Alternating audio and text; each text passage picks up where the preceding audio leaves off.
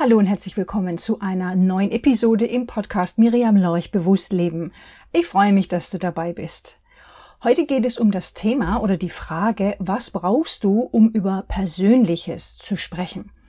Das inkludiert sicherlich auch Gefühle, persönliche Erlebnisse, persönliche Erfahrungen, sicherlich auch äh, private Erlebnisse. Wir wollen jetzt hier privat und persönlich nicht zu, zu sehr ausdifferenzieren. Einfach über Dinge, die dich persönlich bewegen und beschäftigen. Das heißt, es geht um die Frage, in welchem Setting Kannst du das tun? Ist dir das möglich? Beziehungsweise mit welchen Kommunikationswegen ist das für dich möglich? Beziehungsweise leicht oder was favorisierst du? Das finde ich ganz spannend, einmal darüber nachzudenken. Denn wie bin ich auf dieses Thema gekommen? In meinem Freundinnenkreis habe ich festgestellt, dass es unterschiedliche Bedürfnisse grundsätzlich in der Kommunikation gibt, aber auch um über persönliche Dinge zu, zu sprechen. Das zum Beispiel mit einer Freundin bin ich in Kontakt mit äh, Sprachnachrichten und wenn wir uns dann persönlich sehen, also eins zu eins vor Ort in Real Life, dass dann plötzlich sehr persönliche und private Themen hochkommen und ich ganz verwundert bin oder am Anfang verwundert war und dann irgendwann erkannt habe, ah, okay, in diesem Setting kann sie sich öffnen, da kann sie über diese Dinge sprechen. Oder eine andere Freundin, mit der ich ebenfalls via Sprachnachrichten im Austausch bin, fragte nach einem Telefonat. Und dort erzählte sie dann über persönlichere, privatere Ereignisse und äh, Geschehnisse in ihrem Leben. Und da stellte ich eben die Verknüpfung her. Ah, okay, in einem Telefonat kann sie sich öffnen. Und dann habe ich mir Gedanken darüber gemacht, was, was brauchen Menschen? Wie unterschiedlich können da die Bedürfnisse sein? Was vielleicht jetzt erst mal ganz banal klingt, so, hä, ja, pff, dann rufe ich halt einfach an, was soll da das große Thema sein? Ja, für sich selbst klar zu haben, wie und wo kann ich mich öffnen und was brauchen andere Menschen, um sich zu öffnen. Und da habe ich jetzt mal vier mögliche Settings beziehungsweise Kommunikationswege für dich mitgebracht als erstes das persönliche Treffen. Also vielleicht bei jemandem zu Hause oder in einem Café oder im Park oder irgendwo. Einfach dieses persönliche Treffen offline ähm, im echten Leben. Ja. Dann zweitens die Videotelefonie, also ein Gespräch mit Video, wo man die andere Person sehen und hören kann. Dann drittens das klassische Telefonat, wo du die andere Person nur hören kannst. Und dann als viertes Sprachnachrichten oder Textnachrichten. Ich habe das jetzt mal zusammengefasst via Instant Messenger und ich habe das deswegen zusammengefasst, weil das asynchrone Kommunikation ist. Das bedeutet, das Senden und Empfangen von Daten findet zeitlich versetzt statt. Also eine Person schickt eine Nachricht und die andere antwortet oder reagiert zeitversetzt darauf. Bei den ersten drei Optionen, die ich genannt habe, das wäre synchrone Kommunikation, also Senden und Empfangen von Daten, wenn wir das jetzt so technisch aus der Informatik ausdrücken wollen. Ähm, das passiert gleichzeitig. Und nachdem ich dir jetzt diese vier Kommunikationswege beziehungsweise unterschiedlichen Settings vorgestellt habe, kannst du ja für dich gerne mal pausieren und überlegen, ja, welches Setting bevorzugst, bevorzugst du denn? Welchen Kommunikationsweg bevorzugst du denn? Und warum eigentlich? Das ist ja die spannende Frage. Denn oftmals kommt so, ja, ich telefoniere halt gern. Aha, warum denn? Was ist da für dich der Vorteil? Was ist vielleicht auch ein Nachteil, den du in Kauf nimmst? Also was wägst du da auch gegeneinander ab? Und was macht das, ja, mit deinem emotionalen Erleben? Ähm, wie, inwiefern kannst du dich auf einem speziellen Weg besser öffnen als auf einem anderen Weg?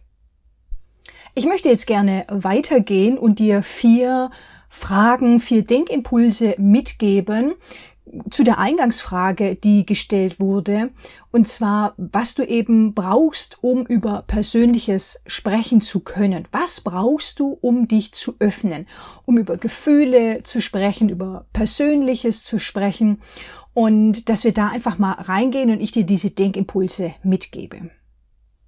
Als erstes, mm, da ist die Frage, Hast du überhaupt guten Zugang zu deinem emotionalen Erleben? Also ganz grundsätzlich. Kannst du deine Emotionen, dein emotionales Erleben direkt oder unmittelbar in Worte fassen oder brauchst du dafür Zeit, um dich da durchzufühlen oder Klarheit zu gewinnen?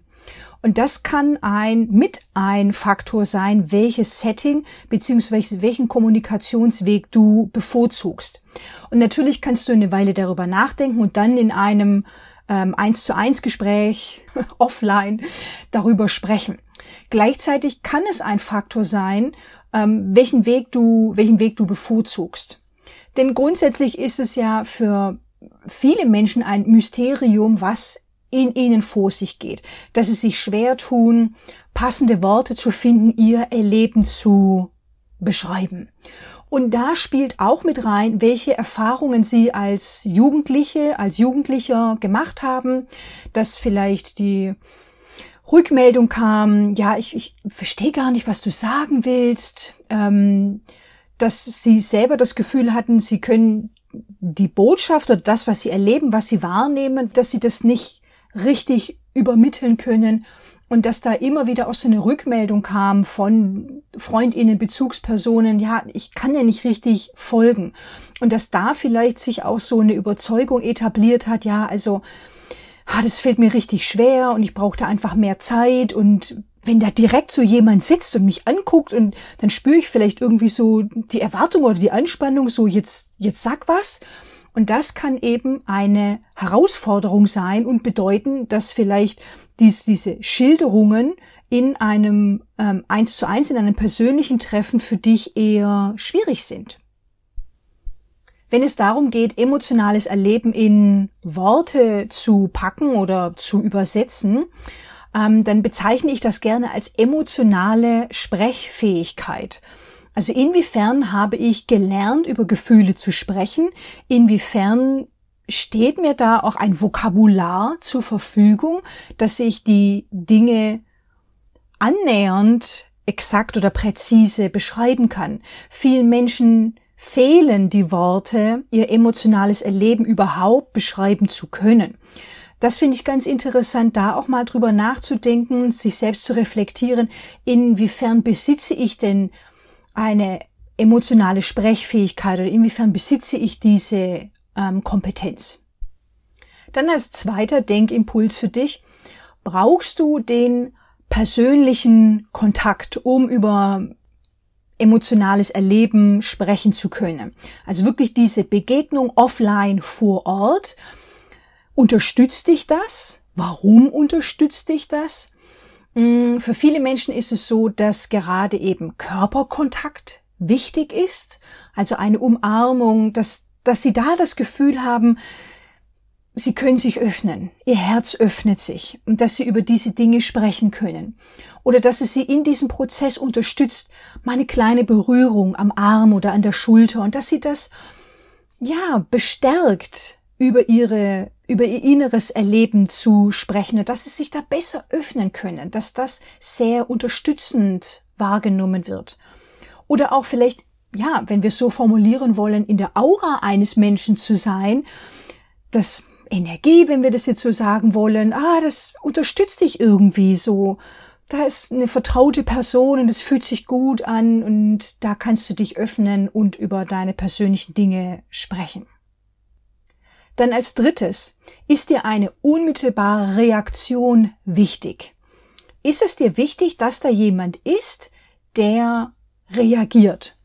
Und das kann sich ja auf alle drei synchronen Kommunikationswege beziehen, also auf das persönliche Treffen, auf die Videotelefonie und auf das klassische Telefonat. Bei den ersten zweien kriegst du wirklich so eine unmittelbare Rückmeldung mit Gestik und Mimik. Beim Telefonat würde das jetzt wegfallen, aber es ist trotzdem die synchrone Kommunikation, dass die andere Person unmittelbar antworten kann, unmittelbar darauf Bezug nehmen kann und sich äußern kann.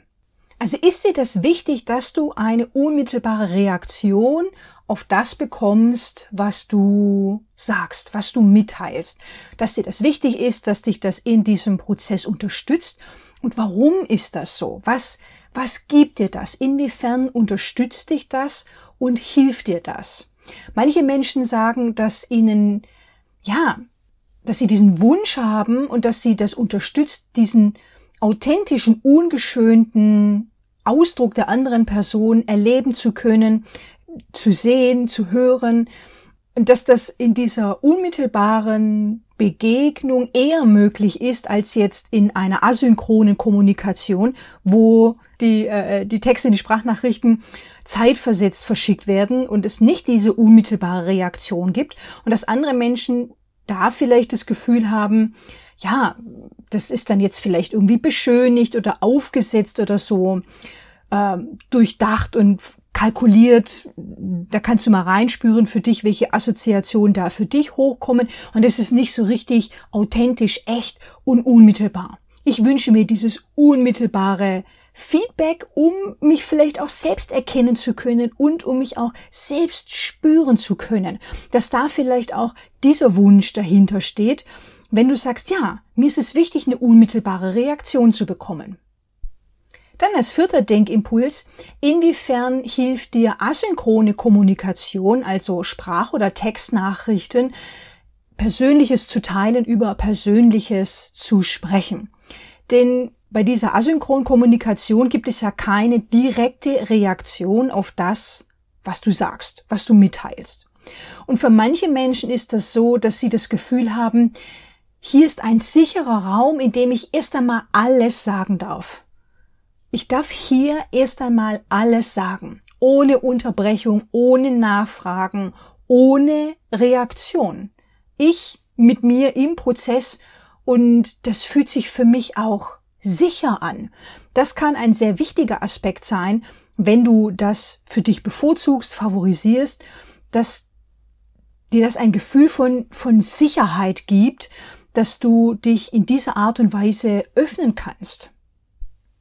Denn wenn wir jetzt hier weitergehen und ich nehme nochmal Bezug auf den Wunsch nach unmittelbaren Reaktionen von anderen Menschen, inwiefern da das eine Herausforderung und ein Geschenk sein kann. Also ein Geschenk und eine Herausforderung zugleich, die Reaktionen von anderen Menschen beziehungsweise von deinem Gegenüber. Denn in den unterschiedlichsten Szenarien, wenn eine unmittelbare Reaktion kommt, dann kann es mitunter schwierig sein, mit der Reaktion des Gegenübers mh, hm, umgehen zu müssen, sag ich jetzt mal so. Oder auf die emotionale Reaktion zu, zu reagieren, bewusst oder unbewusst, mm, und dich ja, damit auseinanderzusetzen. Denn manchmal, gerade eben bei persönlichen Geschehnissen und Erlebnissen, das ist ja, da kommen ja nicht nur für dich Emotionen und Gefühle hoch, sondern sicherlich auch bei der anderen Person. Und dass da Reaktionen kommen, die schwierig sein können. Also zum Beispiel, die andere Person beschwichtigt und sagt, ach komm, das ist doch nicht so schlimm. Oder es gibt Aufmunterungsversuche, ja, der Klassiker, Kopf hoch, das wird schon. Das sind jetzt natürlich sehr platte Beispiele, gleichzeitig passiert das immer wieder. Oder es gibt ungebetene Ratschläge, ja, mach das doch so und so. Und ja, das fühlt sich mitunter für Menschen unsicher an und dass in ihnen das Gefühl hochkommt, das eigene Erleben oder die eigenen Gefühle ja, sind nicht valide, sind nicht in Ordnung. Auf eine ganz subtile Art und Weise, das ist nicht, das ist nicht in Ordnung oder das ist nicht korrekt. Oder Menschen fühlen sich beurteilt. Ah, ich sollte wohl anders fühlen. Es ist nicht in Ordnung, wie ich mich fühle.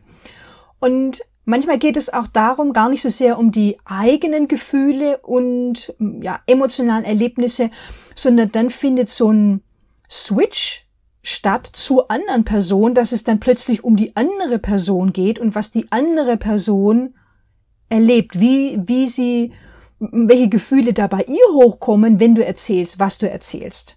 Und dass die andere Person, dein Gegenüber, sich damit unwohl fühlt mit dem, was sie wahrnimmt und was sie fühlt. Und dass es dann plötzlich um die andere Person geht und nicht mehr um dich. Das können sehr interessante Denkimpulse sein für deine eigene Beschäftigung, was du brauchst, um über Persönliches sprechen zu können, dich öffnen zu können, welches Setting für dich das Richtige ist, mm, welche Kommunikationswege für dich die richtigen sind. Und gerade eben, wenn wir hier sind, in dem Bereich emotionaler oder Umgang mit emotionalen Schilderungen.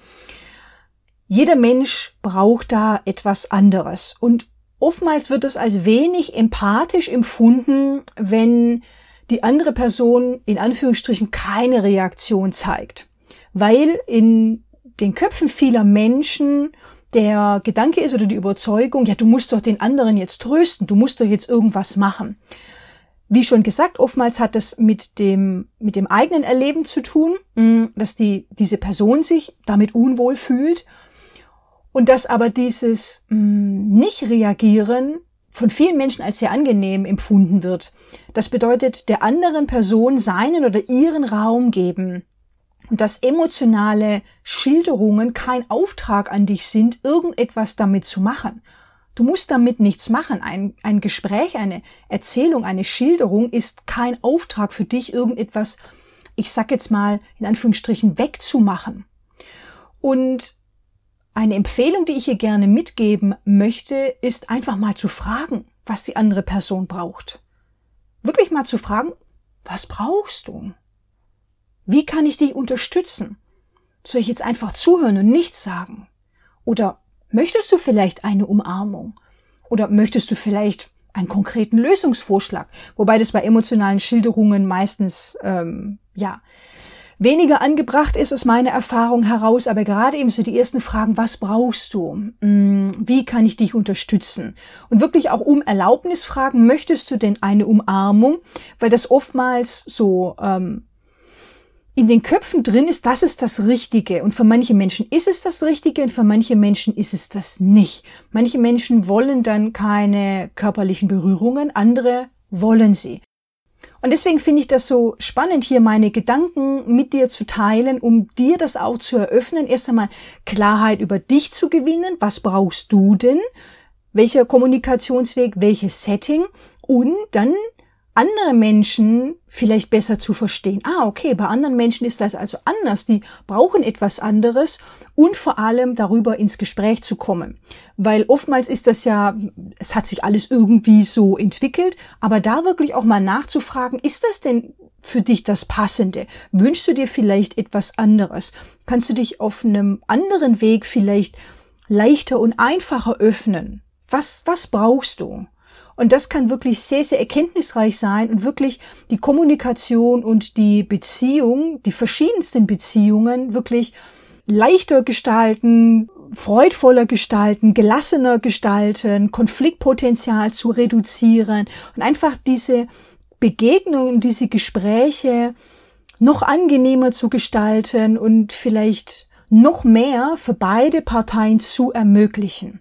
Genau, ja. Das finde ich ein sehr, sehr schönes Schlusswort. Damit möchte ich jetzt gerne die Episode beenden. Da war super viel für dich dabei. Also meine herzliche Einladung an dich, da wirklich nochmal in dich zu gehen, über diese Impulse nachzudenken, auch ins Gespräch zu gehen mit äh, Familie, Freundinnen, einfach mit Menschen, die dir wichtig sind. Und ja, dann freue ich mich, wenn wir uns in der nächsten Episode wiederhören und bis dahin wünsche ich dir alles Gute.